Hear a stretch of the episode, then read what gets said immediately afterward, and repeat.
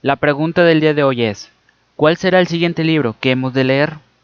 Dame tu opinión para saber cuál será ese libro y continuar en este camino del trader. Vivir del Trading, Alexander Elder. Capítulo 5. Los puntos esenciales descuidados. El volumen. El volumen representa la actividad de los traders e inversores.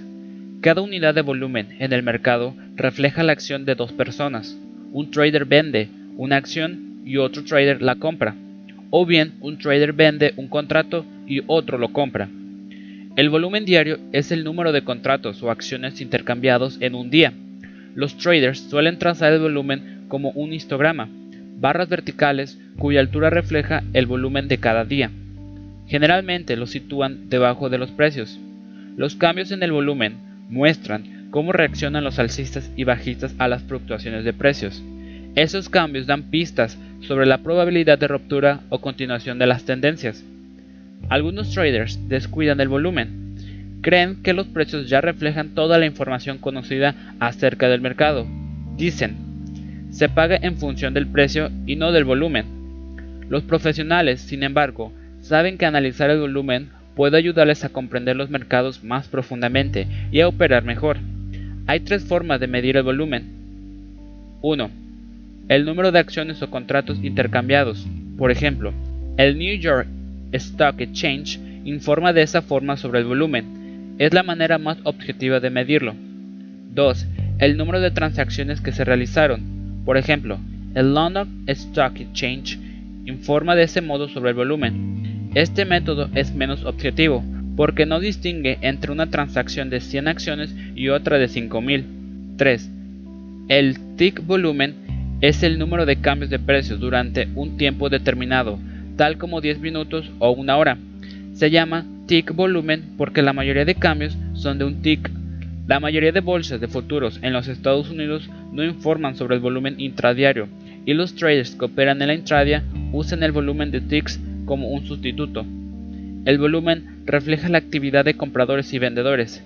Si compara usted el volumen entre dos mercados, puede ver cuál de ellos es más activo o líquido. Es probable que sufra menos retrasos de ejecución en los mercados con alta liquidez que en los mercados estrechos de bajo volumen. La psicología de la multitud. El volumen refleja el grado de implicación financiera y emocional de los participantes en el mercado, así como su dolor. Una transacción comienza como un compromiso financiero entre dos personas. La decisión de comprar o vender puede ser racional, pero el hecho de comprar o vender da lugar a un compromiso emocional en la mayoría de gente. Compradores y vendedores ansían tener razón, gritan en el mercado, rezan o usan talismanes de la suerte. El volumen refleja el grado de implicación de los traders. Cada tick extrae dinero del bolsillo de los perdedores y se lo da a los ganadores.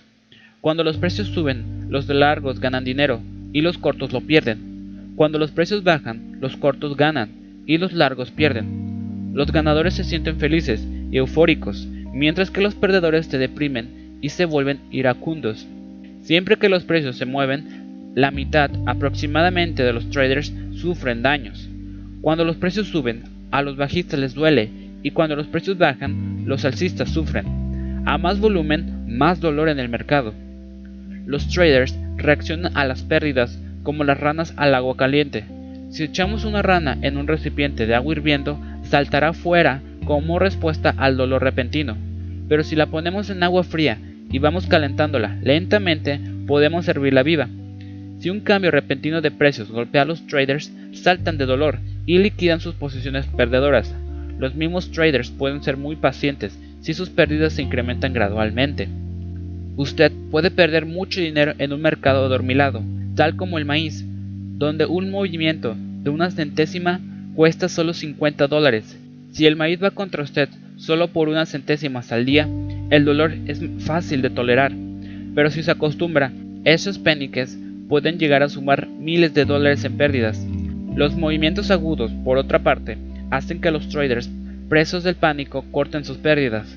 Cuando los pusilánimes han sido expulsados, el mercado está listo para invertir el rumbo. Las tendencias pueden durar mucho tiempo si los volúmenes son moderados, pero es posible que expiren tras una llamarada de volumen.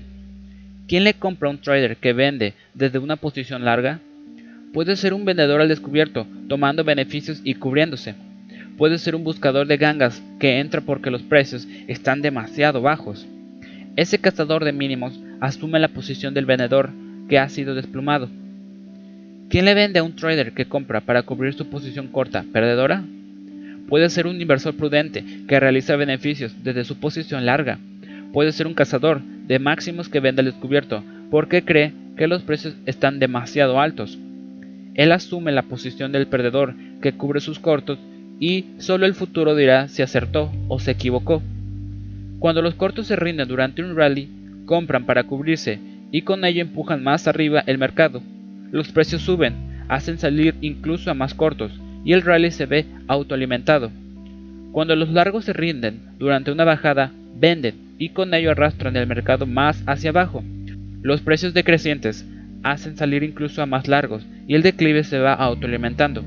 Los perdedores que se rinden propulsan las tendencias. Una tendencia que se mueve con volumen uniforme es probable que siga. Un volumen uniforme muestra que nuevos perdedores reemplazan a los que van saliendo. La tendencia necesita un suministro fresco de perdedores, del mismo modo que los constructores de pirámides necesitaban un suministro fresco de esclavos. El volumen decreciente muestra que el suministro de perdedores está agotándose y que la tendencia está lista para cambiar. Ello ocurre cuando un número suficiente de perdedores se da cuenta de los equivocados que están. Los viejos perdedores continúan saliendo del mercado, pero hay pocos nuevos perdedores para sustituirlos. El volumen menguante da un signo de que la tendencia está a punto de invertirse. Una llamarada de volumen extremadamente alto también da una señal de que la tendencia se aproxima a su fin. Muestra que las masas de perdedores abandonen el juego. Usted seguramente recuerda haber mantenido alguna vez una posición perdedora, más de lo debido. Una vez que el dolor se hace intolerable y usted se sale, la tendencia cambia y el mercado empieza a ir en sentido que esperaba. Pero sin usted. Esto se produce una y otra vez, porque la mayoría de aficionados reaccionan de forma similar y saltan todos del barco simultáneamente. Los profesionales no se habitúan al castigo cuando el mercado les golpea. Ellos cierran rápidamente sus posiciones perdedoras o las invierten o esperan desde la barrera, listos para volver a entrar. El volumen generalmente permanece bajo en los mercados laterales porque hay relativamente poco dolor. La gente se siente a gusto con los pequeños cambios de precios y los mercados sin tendencias parecen ser interminables. Una ruptura viene marcada a menudo por un incremento espectacular del volumen, porque los perdedores se precipitan en su salida. Una ruptura con poco volumen muestra poco compromiso emocional con la nueva tendencia. Indica que es probable que los precios retornen a su movimiento lateral. Los volúmenes crecientes en un rally muestran que está siendo alimentado por más compradores y vendedores al descubierto. Los compradores quieren comprar incluso aunque tenga que pagar caro, y los vendedores están dispuestos a venderles. El volumen en aumento muestra que los perdedores que abandonaron el mercado están siendo reemplazados por una nueva cosecha de perdedores. Cuando el volumen se encoge durante un rally, muestra que los compradores están haciéndose menos activos y que los bajistas ya no se precipitan a cubrir cortos. El bajista inteligente hace tiempo que abandonó, seguido de los bajistas débiles que no pudieron soportar el dolor. El volumen decreciente muestra que a la tendencia se le está acabando el combustible y que ya está lista para cambiar de dirección. Cuando el volumen se contrae durante un declive, muestra que los bajistas están menos diligentes para vender al descubierto mientras que los alcistas ya no corren para salir. El alcista inteligente vendió hace tiempo y los alcistas débiles ya han sido lanzados fuera. El volumen decreciente muestra que los alcistas que continúan presentes tienen un mayor nivel de tolerancia al dolor, tal vez porque disponen de bolsillos más profundos, o porque compraron cuando el declive ya estaba avanzado, o por ambas cosas. El volumen decreciente identifica una zona en la que la tendencia bajista es probable que se invierta. Este razonamiento se aplica tanto a marcos temporales extensos como reducidos. Como regla del pulgar, si el volumen de hoy es más alto que el de ayer, entonces es probable que la tendencia de hoy continúe. Reglas de trading. Los términos volumen alto y volumen bajo son relativos. Lo que es bajo para IBM es alto para Apple Computer, mientras lo que es bajo para el oro es alto para el platino, y así sucesivamente. Como regla del pulgar, volumen alto para cualquier mercado es al menos 25% más que la media de las últimas dos semanas, y volumen bajo es al menos 25% menos que la media. 1. El volumen alto confirma las tendencias. Si los precios suben hasta un nuevo máximo y el volumen alcanza un nuevo techo, entonces es probable que los precios vuelvan a tantear e incluso superar aquel máximo. 2. Si el mercado cae a un nuevo mínimo y el mercado alcanza un nuevo máximo, es probable que aquel mínimo vuelva a tantearse e incluso desbordarse. Un mínimo parasístico es casi siempre vuelto a tantear con volumen más bajo, ofreciendo una excelente oportunidad de compra. 3. Si el volumen se encoge mientras la tendencia continúa, esa tendencia está madura para el cambio. Cuando un mercado sube hasta un nuevo máximo con un volumen más bajo que el máximo precedente, busca una oportunidad para vender a descubierto. Esta técnica no acaba de funcionar en los mínimos de los mercados, porque una bajada puede persistir si va acompañada de volúmenes reducidos. Existe un refrán en Wall Street que dice, hay que comprar para que las acciones suban, pero para bajar les basta con su propio peso. 4. Observe el volumen durante las reacciones contra las tendencias. Cuando una tendencia es interrumpida por un declive, el volumen sube muchas veces en una ráfaga de toma de beneficios. Cuando la bajada continúa, pero el volumen se encoge, muestra que los alcistas ya no están presentes o que la presión vendedora se agotó. Cuando el volumen se seca, muestra que la reacción toca su fin y que la tendencia alcista está lista para reanudarse. Esto identifica una buena oportunidad de compra. Las bajadas importantes están interrumpidas a menudo por repuntes que comienzan con mucho volumen. Una vez que los bajistas débiles han sido expulsados, el volumen se encoge y da una buena señal para vender al descubierto. Más sobre el volumen. Puede usted usar una media móvil para definir la tendencia del volumen. La pendiente de una media móvil exponencial a 5 días puede definir la tendencia del volumen. También puede usted trazar líneas de tendencia y seguir sus rupturas. El Trader Index, el Herrick Payoff Index, el Ford Index y otros indicadores incluyen datos del volumen. Indicadores basados en el volumen. Los traders pueden usar varios indicadores técnicos para ayudarles a analizar el volumen. Algunos usan una media móvil exponencial de 5 días del volumen. Su pendiente identifica la tendencia del volumen. Otros usan el Unbalanced Volume y la Accumulation Distribution el Unbalanced Volume. El Unbalanced Volume es un indicador diseñado por Joseph Greenbell y descrito en su libro New Strategy of Daily Stocks Market Timing. Greenbell usaba el OVV como un indicador anticipatorio del mercado de acciones, pero otros analistas lo han aplicado también a los mercados de futuros. El OV es un acumulador continuo del volumen, sube o baja cada día dependiendo de lo que los precios cierren más alto o más bajo que el día anterior. Cuando una acción cierra más alto, muestra que los alcistas ganaron la batalla diaria. El volumen de ese día se añade al OP.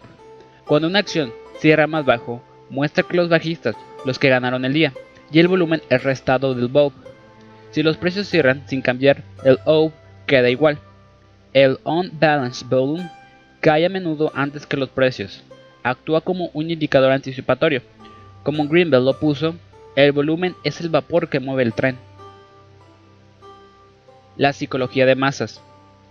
Los precios representan el consenso sobre el valor, mientras que el volumen representa la emoción de los participantes en el mercado. Refleja la intensidad del compromiso financiero y emocional de los traders, así como el dolor de los perdedores. El OP es un total continuo del volumen. Rastra los cambios de la implicación de los traders en el mercado y la intensidad de su dolor. Un nuevo máximo en el OUP muestra que los alcistas son poderosos, los bajistas están heridos y que los precios probablemente subirán. Un nuevo mínimo en el OUP muestra que los bajistas son poderosos, que los alcistas están heridos y que los precios probablemente bajarán. Cuando los patrones del OUP difieren de los de los precios, muestra que las emociones de la masa no van a la par con el consenso de la multitud. Es más probable que la masa siga antes a su corazón que a su cabeza. Por ello, los cambios en el volumen preceden frecuentemente a los de los precios. Señales de trading. Los patrones de los máximos y mínimos del OPE son más importantes que los niveles absolutos del indicador. Esos niveles dependen del momento en que se empezó a calcular el On-Balance Volume. Cuando el OPE sube o baja de acuerdo con los precios, la tendencia se confirma. Si los precios alcanzan un nuevo techo y el OPE también, es probable que la tendencia alcista continúe. Si los precios alcanzan un nuevo suelo y también lo hace el OPE, entonces es probable que la tendencia a la baja persista. Es más seguro operar en la dirección de una tendencia que está confirmada por el OPE. 1. Cuando el OPE alcanza un nuevo máximo, confirma el poder de los alcistas, indica que es probable que los precios suban, incluso más, y da una señal de compra. Cuando el OPE baja hasta un nuevo mínimo, confirma el poder de los bajistas, anuncia precios más bajos y da una señal para vender al descubierto. 2. El OPE da sus señales más fuertes de compra y venta cuando diverge de los precios. Si los precios suben, se estabiliza y vuelven a subir a un nuevo máximo, mientras que el low sube hasta un nuevo techo, pero más bajo.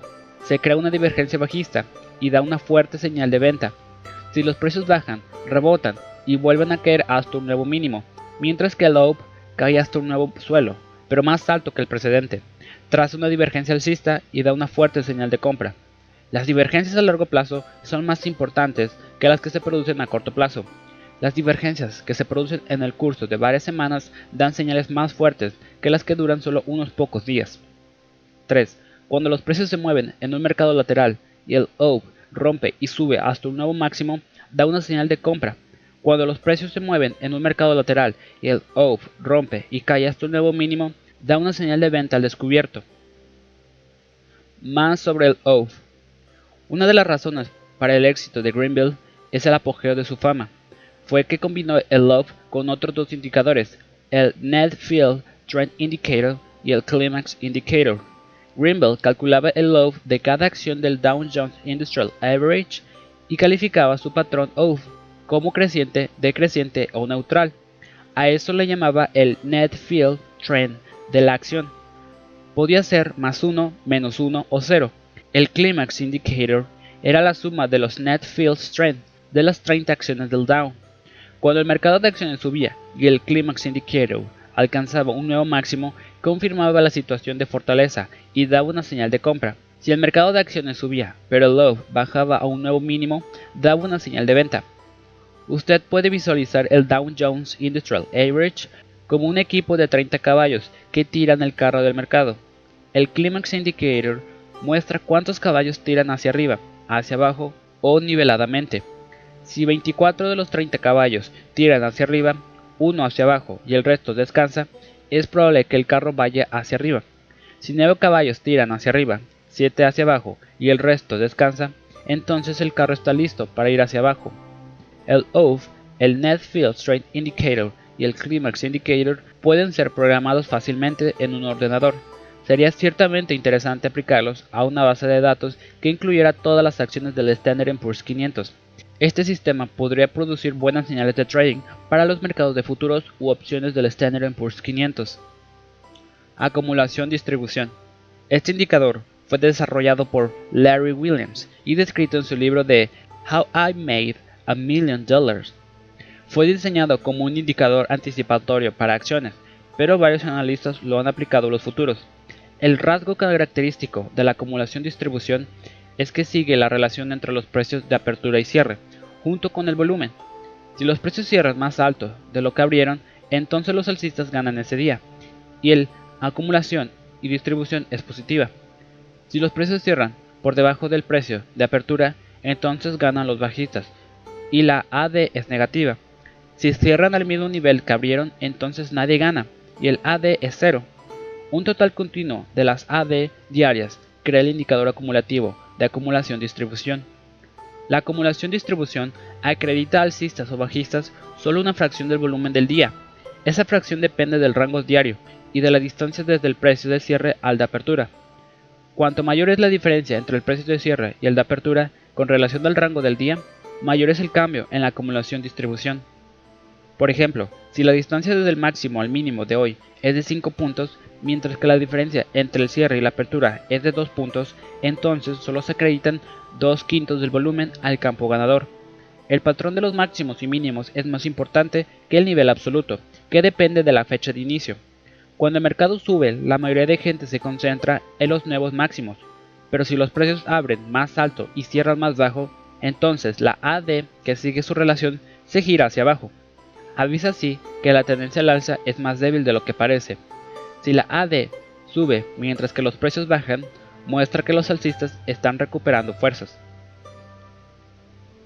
El comportamiento de la multitud. Los precios de apertura y cierre están entre los más importantes del día.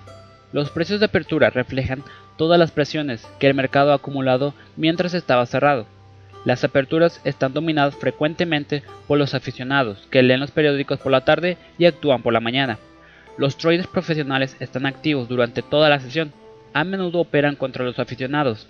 Conforme el día avanza, las ondas de compra y venta de los aficionados y de las instituciones que actúan lentamente van apaciguándose. Los profesionales suelen dominar el mercado en el momento del cierre. Los precios de cierre son especialmente importantes porque la compensación de las cuentas de trading depende de ellos. La AD sigue los resultados de las batallas diarias entre aficionados y profesionales. Marca puntos al alza cuando los precios cierran más altos de lo que abren. Cuando los profesionales son más compradores que los aficionados, marca puntos a la baja. Cuando los precios cierran por debajo de lo que abrieron. Cuando los profesionales son más vendedores que los aficionados, vale la pena apostar con los profesionales y contra los aficionados. Las reglas de trading. Cuando el mercado abre bajo y cierra alto, se mueve desde la debilidad a la fuerza. La AD sube entonces y muestra que los profesionales del mercado son más alcistas que los aficionados. Esto significa que es probable que los precios suban al día siguiente. Cuando la AD cae, muestra que los profesionales del mercado son más bajistas que los aficionados. Si el mercado va desde la fuerza a la debilidad, es probable que los precios marquen un nuevo mínimo al día siguiente. Las mejores señales de trading las dan las divergencias entre la AD y los precios. 1. Si los precios suben a un nuevo máximo, pero la AD alcanza un techo más bajo, se produce una señal de venta al descubierto. Esta divergencia bajista muestra que los profesionales están vendiendo durante el rally. 2. Una divergencia alcista ocurre cuando los precios caen a un nuevo mínimo, pero la AD se para en un suelo más alto que el precedente. Ello muestra que los profesionales están usando la bajada para comprar y que un rally está en puertas. Más sobre la acumulación-distribución. Cuando compra o venda siguiendo una divergencia entre los precios y la AD, recuerda que incluso los profesionales pueden equivocarse. Use stops y protéjase siguiendo la regla del sabueso de los Baskerville. El volumen acumulador, diseñado por Mark Chaikin, es un indicador muy parecido al AD. El volumen accumulator usa un precio medio del día, en vez del precio de apertura. Es especialmente útil para los analistas que no tienen acceso a los precios de apertura. Sus señales y reglas de trading son similares a las de la acumulación-distribución. Hay paralelismos importantes entre la AD y las bujías japonesas. Ambos se concentran en las diferencias entre los precios de apertura y cierre. La AD va más allá que las bujías porque toma los volúmenes en consideración. La posición abierta. La posición abierta es el número de contratos en mano de los compradores o bien de los contratos en mano de los vendedores al descubierto. Muestra el número de contratos existentes.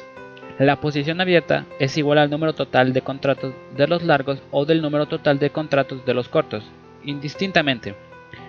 Las acciones de una compañía pertenecen en el mercado, mientras ésta actúa como una unidad de negocio diferida. Los traders de futuros y opciones, por otro lado, operan con contratos para una entrega futura que expire en un momento determinado del tiempo. Un comprador de futuros u opciones que quiere aceptar la entrega y un vendedor que quiere entregar han de esperar hasta el día de la primera llamada a la entrega. Este periodo de espera asegura que el número de contratos largos y cortos sean siempre iguales. En cualquier caso, son muy pocos los traders de futuros opciones que planean entregar o aceptar entregas. La mayoría cierran sus posiciones antes del día de primera llamada. La posición abierta sube o baja dependiendo de que nuevos traders entren en el mercado o de que lo abandonen los que ya están en él. La posición abierta crece solo cuando un nuevo comprador y un nuevo vendedor entran en el mercado. Su transacción crea un nuevo contrato. Por ejemplo, si la posición abierta del oro para entrega en abril es de 8.500 contratos, entonces los compradores tienen 8.500 contratos y los vendedores a corto deben 8.500 contratos cuando acabe el día. Si la posición abierta sube a 8600, eso significa que 100 nuevos contratos han sido comprados y vendidos al descubierto. La posición abierta cae cuando un trader que está largo y otro que está corto cierran sus posiciones el uno contra el uno. Cuando ambos clausuran sus posiciones, la posición abierta cae por una unidad, puesto que un contrato desaparece. Si un nuevo comprador compra a otro comprador que está deshaciendo su posición larga, la posición abierta no cambia, la posición abierta tampoco cambia cuando un nuevo vendedor vende a un antiguo vendedor que necesita comprar para cerrar su posición de vendedor a descubierto. La mayoría de bolsas de futuros y opciones emiten sus datos de posición abierta un día después de los precios. Algunas bolsas de mercancías proporcionan teléfonos para obtener información preliminar sobre la posición abierta. Los técnicos suelen trazar la posición abierta como una línea por debajo de las barras de precios. Algunos servicios del charting también trazan el promedio de los últimos años de la posición abierta. La posición abierta da mensajes importantes cuando se desvía de su estacionalidad normal. La posición abierta varía de estación a estación en muchos mercados a causa de las masivas operaciones de cobertura lanzadas por las empresas mercantiles para compensar los ciclos de producción. La posición abierta en los futuros de divisas tiende a caer cuatro veces al año, coincidiendo con la celebración de contratos. Si la posición abierta no cae durante la celebración, muestra un fuerte compromiso de los traders con la tendencia en curso, que probablemente se acelerará. Psicología de la multitud. Se necesita un comprador y un vendedor para crear un contrato de futuros o de opciones. Un alcista compra un contrato si está convencido de que los precios van a subir. Un bajista vende al descubierto un contrato si cree que los precios bajarán. Cuando ambos realizan la transacción, la posición abierta se incrementa con un contrato. No es probable que una simple transacción entre un alcista y un bajista mueva los mercados, pero cuando miles de traders llevan a cabo sus transacciones, impulsan o invierten las tendencias de los mercados. La posición abierta refleja la intensidad del conflicto entre alcistas y bajistas, refleja la disposición de los largos para mantener sus posiciones largas y de los cortos para mantener sus posiciones cortas. Cuando ni uno ni otros esperan que el mercado se mueva a favor suyo, clausuran sus posiciones y la posición abierta se reduce. Hay dos personas a los lados opuestos de cada contrato. Uno de ellos recibe daño cuando los precios cambian. Si suben los precios, los bajistas sufren. Si bajan, sufren los alcistas. Mientras los perdedores conservan la esperanza, se mantienen en sus posiciones y la posición abierta no cambia. Una subida en la posición abierta muestra que una multitud de alcistas confiados está enfrentada a otra multitud de bajistas, igualmente confiados. Apunta a un desacuerdo creciente entre los dos campos. Un grupo está seguro de ganar, pero mientras vaya afluyendo nuevos perdedores potenciales, la tendencia continuará. Estas ideas han sido claramente establecidas por L.D. Belleville en su libro clásico Charting Community Market Price Behavior. Tanto alcistas como bajistas continúan incrementando sus posiciones, mientras están en completo desacuerdo sobre el curso futuro de los precios. Se necesita convicción y desacuerdo a la vez para mantener una tendencia. La posición abierta creciente muestra que el suministro de perdedores está creciendo y que la tendencia en curso probablemente persistirá. Si la posición abierta se incrementa durante una tendencia alcista, muestra que los largos continúan comprando, mientras que los bajistas están vendiendo al descubierto, porque piensan que el mercado está excesivamente alto. Es probable que estos últimos tengan que precipitarse para cubrir posiciones cuando la subida les ponga en un aprieto, y sus compras propulsarán los precios hacia arriba. Si la posición abierta aumenta durante una bajada, muestra que los cortos están vendiendo agresivamente, mientras que los cazadores de mínimos compran. Es probable que estos buscadores de gangas salten fuera cuando los precios a la baja los golpeen, y sus ventas impulsarán más abajo todavía los precios. Un incremento de la posición abierta da luz verde a la tendencia en curso. Cuando un alcista está convencido de que los precios van a subir y decide comprar, pero el bajista tema vender a descubierto, el alcista puede comprar solamente a otro alcista que haya comprado antes y quisiera salir ahora. Su transacción no crea un contrato nuevo y por lo tanto la posición abierta no cambia. Cuando la posición abierta permanece plana durante un rally, muestra que el suministro de perdedores ha dejado de crecer. Cuando un bajista está persuadido de que los precios van a bajar, querrá vender a descubierto. Si el alcista teme comprarle, el bajista solo puede comprar a otro bajista que haya vendido antes al descubierto y quiera ahora comprar para cubrirse y salir. Su transacción tampoco crea un nuevo contrato y la posición abierta permanece igual. Cuando la posición abierta se aplana durante un declive, muestra que el suministro de nuevos perdedores se está agotando. Siempre que la posición abierta se aplana, pone la luz ámbar a parpadear y nos avisa de que la tendencia ya ha envejecido y que las posibles ganancias se han quedado atrás. Una posición abierta que disminuye muestra que los perdedores están saltando del barco, mientras que los ganadores realizan beneficios. Cuando el desacuerdo entre ellos disminuye, la tendencia está madura para cambiar. La posición abierta disminuye cuando los perdedores pierden la esperanza y se van del mercado sin ser reemplazados por nuevos perdedores. Cuando un comprador decide salirse de su posición larga y un vendedor a descubierto quiere cubrir su posición corta, pueden realizar una transacción el uno con el otro. Cuando lo hacen, un contrato desaparece y la posición abierta disminuye por un contrato. Una posición abierta que se reduce muestra que los ganadores están haciendo caja y que los perdedores abandonan sus esperanzas. Esto da lugar al parpadeo de la luz roja, señala el fin de la tendencia. Reglas de trading. Un cambio del 10% en la posición abierta merece una seria atención, mientras que un cambio del 25% da importante mensaje de trading. El significado de las posiciones abiertas, crecientes, planas o decrecientes, depende de que los precios suban, bajen o estén planos en el momento del cambio de la posición abierta. 1. Cuando la posición abierta crece durante una subida, confirma la tendencia y da la señal de que es seguro aumentar las posiciones largas muestra que más vendedores a corto están llegando al mercado. Cuando salgan, su acción de cobertura impulsará probablemente el mercado hacia arriba. 2. Cuando la posición abierta sube, mientras los precios caen, muestra que los cazadores de mínimos están activos en el mercado. Es poco arriesgado vender corto, porque puede ocurrir que estos buscadores de gangas empujen los precios hacia abajo cuando tiren la toalla. 3. Si la posición abierta sube, mientras que los precios se mueven lateralmente, estamos ante un signo bajista. Los grandes operadores comerciales tienen más a vender a descubierto que los especuladores. Un agudo incremento de la posición abierta mientras los precios están planos muestra que esos operadores comerciales están llevando el mercado a una posición bajista. 4. Cuando la posición abierta se desploma mientras que los precios se mueven lateralmente, identifica las operaciones de cobertura de los grandes intereses mercantiles y da una señal de compra. Cuando los comerciales empiezan a cubrir cortos es porque están esperando que el mercado suba. 5. Cuando la posición abierta cae durante un rally, muestra que tanto los ganadores como los perdedores están enfriándose, los largos están recogiendo beneficios y los cortos cubriéndose. Los mercados descuentan el futuro y una tendencia que es aceptada por todo el mundo está lista para invertirse. Si la posición abierta cae durante un rally, venda y prepárese para vender al descubierto. 6. Cuando la posición abierta cae durante una bajada, muestra que los cortos están cubriéndose y que los compradores están aceptando sus pérdidas y saliéndose. Si la posición abierta cae durante una bajada, cubra cortos y prepárese para comprar. 7. Cuando la posición abierta se mueve lateralmente durante un rally, avisa de que la tendencia al alza se va haciendo vieja y que las mejores ganancias han sido ya conseguidas. Esto le da a usted una señal para apretar los stops de las posiciones largas y evitar nuevas compras.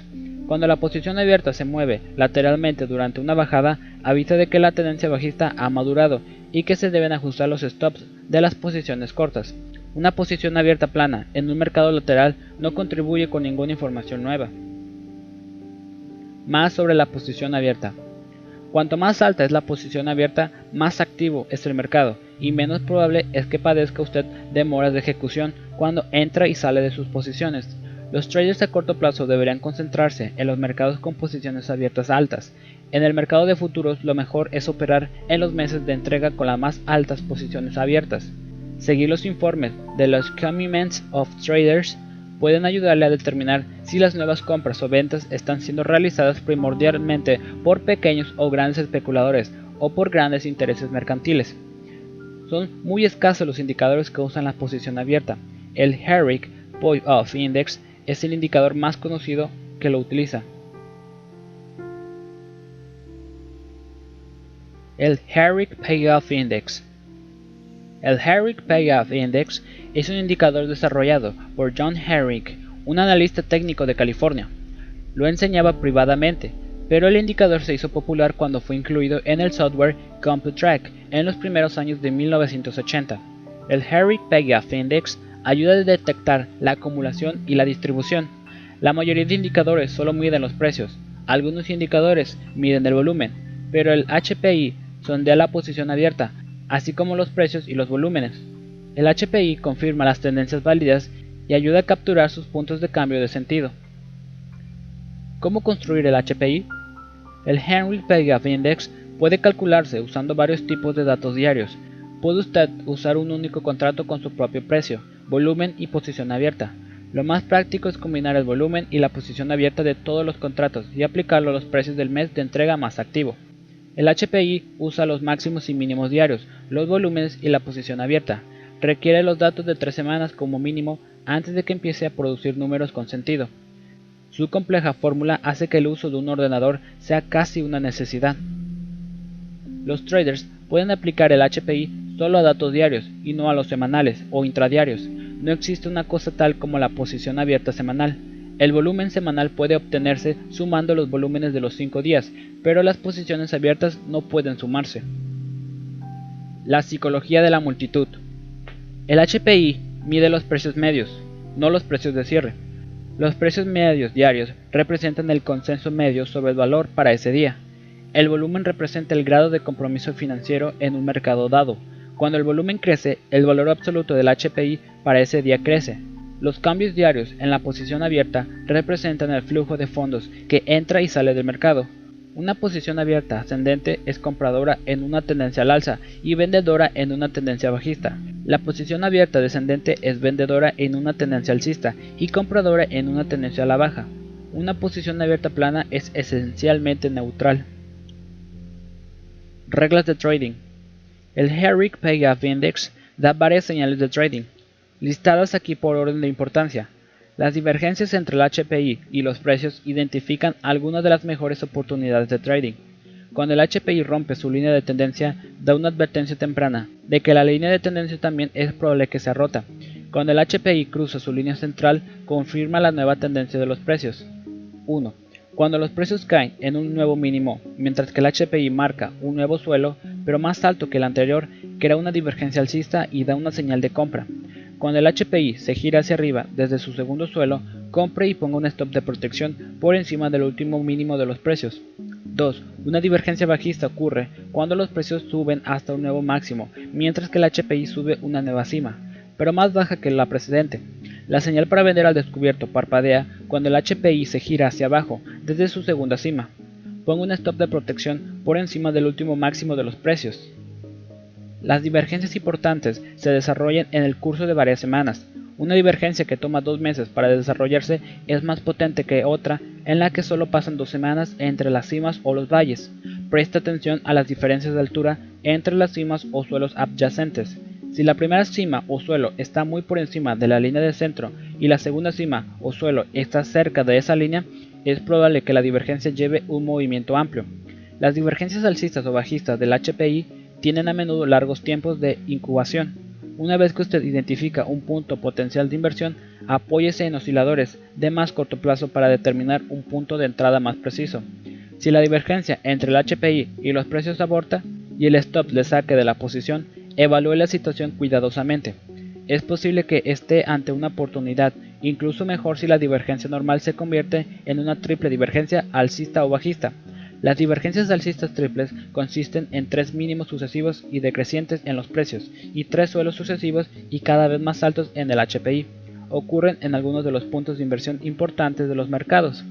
3. El HPI en sí mismo se presta bien a los métodos clásicos del chartismo, especialmente las líneas de tendencia. Cuando las líneas de tendencia de los precios y el HPI apuntan en la misma dirección, la tendencia se confirma. El HPI rompe a menudo su línea de tendencia antes de que lo hagan los precios. Cuando el HPI rompe hacia abajo su línea de tendencia alcista, da una señal de venta. Cuando rompe hacia arriba su línea de tendencia bajista, da una señal de compra. Merece entonces la pena recoger beneficios o ajustar los stops. 4. La posición del HPI por encima de su línea de centro muestra si son los alcistas o los bajistas los que dominan el mercado. Cuando el HPI está por encima de la línea, muestra que los alcistas mantienen el control mejor estar largo. Cuando el HPI está por debajo de la línea de centro, mejor estar corto. Los alcistas pueden comprar o incrementar sus posiciones largas cuando el HPI sube por encima de su línea de centro. Cuando el HPI se sitúa por debajo de su línea de centro, confirma la tendencia a la baja. El tiempo. La mayoría de gente conduce su vida como si pensara que va a vivir para siempre, sin revisar el pasado ni planificar el futuro y sin aprender casi nada de sus errores. Freud mostró que el subconsciente no tiene noción del tiempo. Nuestros deseos más profundos permanecen sin cambiar a lo largo de nuestras vidas. Cuando la gente se une a la multitud, su comportamiento se hace incluso más primitivo que cuando está sola. Las multitudes no prestan atención al tiempo, ni tan siquiera cómo son afectados por su transcurso. Los individuos regulan su vida con el calendario y el reloj, pero las multitudes no tienen noción del tiempo. Las multitudes actúan según sus emociones y como si dispusieran de todo el tiempo del mundo. La mayoría de traders se concentran solo en los cambios de precios y descuidan en gran medida el tiempo. Este es precisamente otro signo de haber sido capturado por la mentalidad de la masa. La conciencia del tiempo es un signo de civilización. La persona que piensa es consciente del tiempo, pero no así quien actúa impulsivamente. Un analista del mercado que presta atención al tiempo es consciente de una dimensión del mercado que permanece oculta a la multitud del mercado. Los ciclos. Los ciclos a largo plazo son un hecho de la vida económica. Por ejemplo, el mercado de acciones de los Estados Unidos tiende a oscilar según un ciclo de cuatro años. Existe porque el partido en el poder infla la economía cuando se producen las elecciones presidenciales cada cuatro años. El partido que gana desinfla la economía, cuando los votantes ya no pueden vengarse en las urnas. Si se inunda la economía de liquidez, el mercado de acciones sube, y si se retira liquidez del sistema, las acciones bajan. Es esta razón por la que los dos años que preceden a una elección presidencial suelen ser alcistas y los primeros 12 o 18 meses que siguen a la elección tienden a ser bajistas. Los ciclos importantes en las mercancías agrícolas son debido a los factores fundamentales de la producción, emparejados con la psicología de masas de los productores. Por ejemplo, cuando los precios del ganado suben, los granjeros crían más animales. Cuando esos animales llegan al mercado, los precios bajan y los productores recortan la producción. Cuando el suministro decrece, la escasez empuja hacia arriba los precios, los creadores reanudan el trabajo y el ciclo alcista bajista se repite. Este ciclo es más corto para los cerdos que para el vacuno, porque los cerdos crecen más rápido que las vacas. Los ciclos a largo plazo pueden ayudar a identificar las mareas del mercado. En vez de ello, los traders se ven envueltos en problemas al tratar de usar los ciclos a corto plazo para determinar los puntos de entrada y salida y predecir los cambios menores de la tendencia.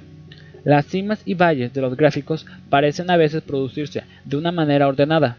Los traders toman un lápiz y una regla, miden las distancias entre los picos vecinos y los proyectan para pronosticar la próxima cima. Luego toman medidas entre los valles recientes y los extienden hacia el futuro para pronosticar el próximo mínimo. Los ciclos ponen en pan y mantequilla en que las mesas de los expertos que pronostican los próximos máximos y mínimos, pocos de ellos se dan cuenta de que lo que aparece como ciclos en los gráficos no es más que un espejismo de la imaginación. Si analiza usted los datos sobre los precios usando un programa matemáticamente riguroso tal como el MESA de John Hillers, verá que aproximadamente el 80% de los que parecen ciclos es simplemente ruido del mercado.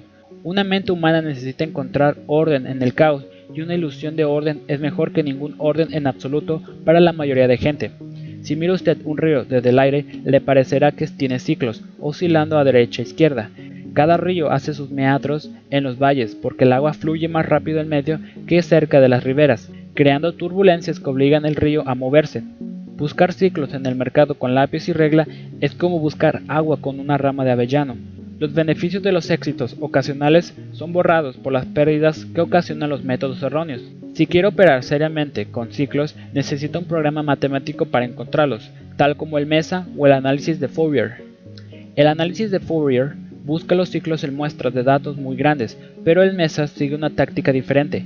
El mes arrastra la evidencia de movimientos cíclicos ordenados en una ventana de datos relativamente estrecha, a diferencia de otros paquetes que dan señales de trading sin parar. El MESA dice a los traders que no hay ciclos válidos en el 80% del tiempo.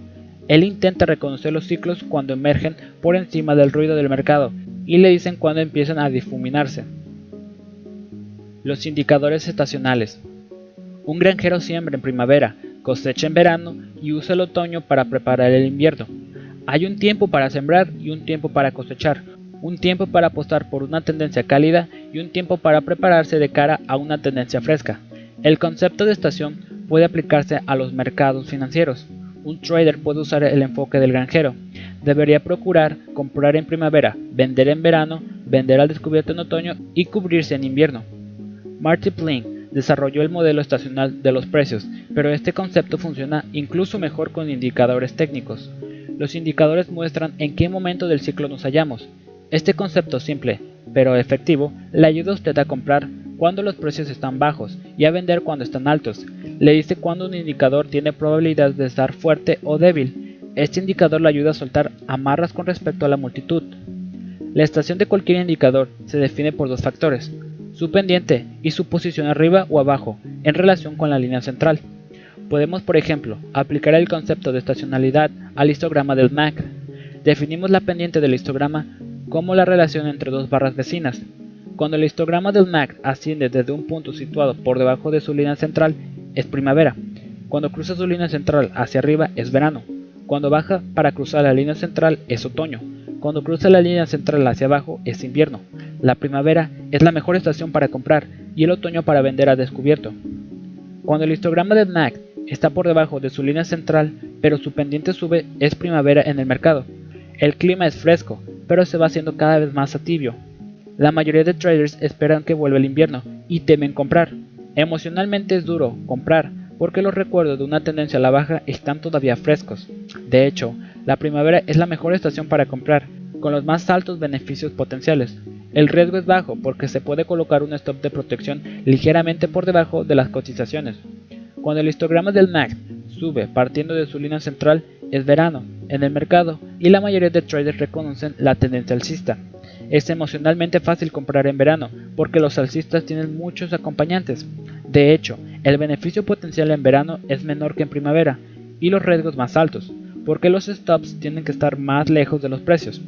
Cuando el histograma del MAC está por encima de su línea central, pero su pendiente se encamina hacia abajo, es otoño en el mercado. Son pocos los traders que reconocen el cambio y por ello continúan comprando, a la espera de que vuelva el verano. Emocionalmente es duro vender a descubierto en otoño. Requiere estar situado al margen de la masa, que es todavía compradora. De hecho, el otoño es la mejor estación para vender a descubierto. El beneficio potencial es alto, mientras que los riesgos pueden limitarse, colocando un stop de protección por encima de la cima más reciente o usando opciones. Cuando el histograma del MAC cae por debajo de su línea central, es invierno en el mercado. Para entonces, la mayor parte de traders han reconocido la tendencia a la baja. Es emocionalmente fácil vender a descubierto en invierno, fundiéndose con la masa de los bajistas vociferantes. Pero de hecho, el ratio de riesgo-recompensa está poniéndose rápidamente en contra de los bajistas. Los beneficios potenciales van reduciéndose y los riesgos son altos porque los stops han de ser colocados relativamente lejos de los precios. Del mismo modo que un granjero necesita prestar atención a los caprichos del tiempo, un trader debe estar atento a los caprichos del mercado.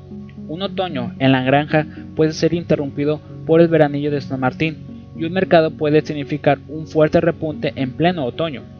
Una helada repentina puede golpear el mercado en primavera y los precios caer ocasionalmente en pleno movimiento alcista. Un trader ha de utilizar su propio criterio y emplear varios indicadores y técnicas para evitar caer víctima de las señales falsas. El concepto de indicador estacional enfoca la atención del trader sobre el paso del tiempo en los mercados.